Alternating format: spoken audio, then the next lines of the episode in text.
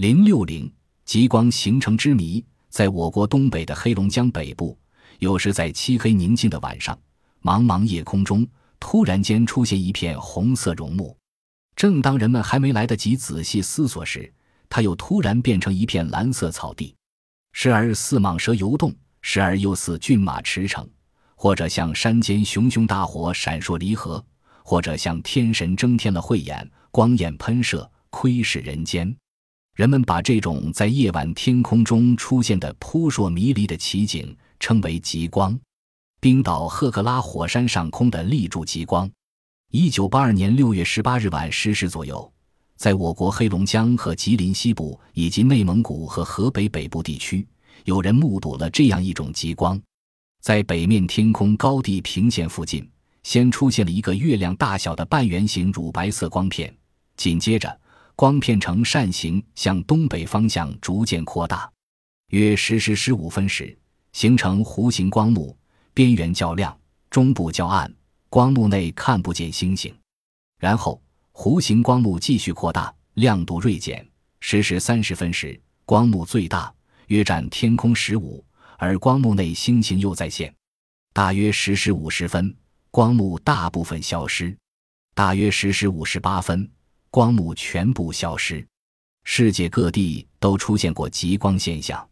在北半球看见极光机会最多的区域是美国阿拉斯加北部。加拿大北部、冰岛北部、挪威北部、新西伯利亚群岛南部，相比之下，我国黑龙江北部看见到极光的机会实在很少，并且主要集中在三月、九月份左右，也即在春分和秋分左右。极光这种壮观的自然现象，却有着不容忽视的破坏性。极光爆发期间，严重干扰电离层。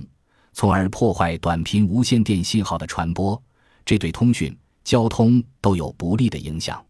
例如，在美国，一个远在阿拉斯加的出租车司机，在极光强烈活动之际，竟收到来自本土东部的新泽西州调度员的命令。同时，监视横跨极地飞行器的预警雷达屏幕上会突然出现虚假的图像，因而报警。另外，极光不断变化，就会在输电线。电话线和输油管道等细长的导体中感生出强大的电流，受感生电流冲击，输油管道可能会发生很大程度的腐蚀。一九七二年，一次极光使哥伦比亚的一台二十三万伏变压器炸毁，还导致美国缅因州至德克萨斯州的一条高压输电线跳闸。这种既绚丽又极具破坏力的极光到底是怎么形成的呢？以往。科学家们普通认为，来自太阳的高能带电粒子到达地球附近空间，一旦被地球捕捉，就受到地球磁场的控制，沿磁力线朝地磁极座螺旋下降，在与那里低密度的高层大气相遇而放电发光，或者太阳出现黑子、耀斑、日珥等组成太阳的物质，还不断产生大量带电粒子，如质子、电子等。这些带电粒子像来自太阳的一股旋风，又称太阳风，冲入地球范围后，受地球磁场的影响，它们便集中降落到南北地磁极附近的高空。高空大气中的各种气体原子、分子受到这些带电粒子的激发，便造成极光现象。那么，依据这种解释，极光就应该在磁极上空以某种灰点那样的形式出现。但是，事实并非如此，极光并没有呈灰点的表现形式，而是在极区上空呈不规则的椭圆形幻象。这种情况推翻了先前的设想，究竟是怎么回事，还有待人们进一步研究。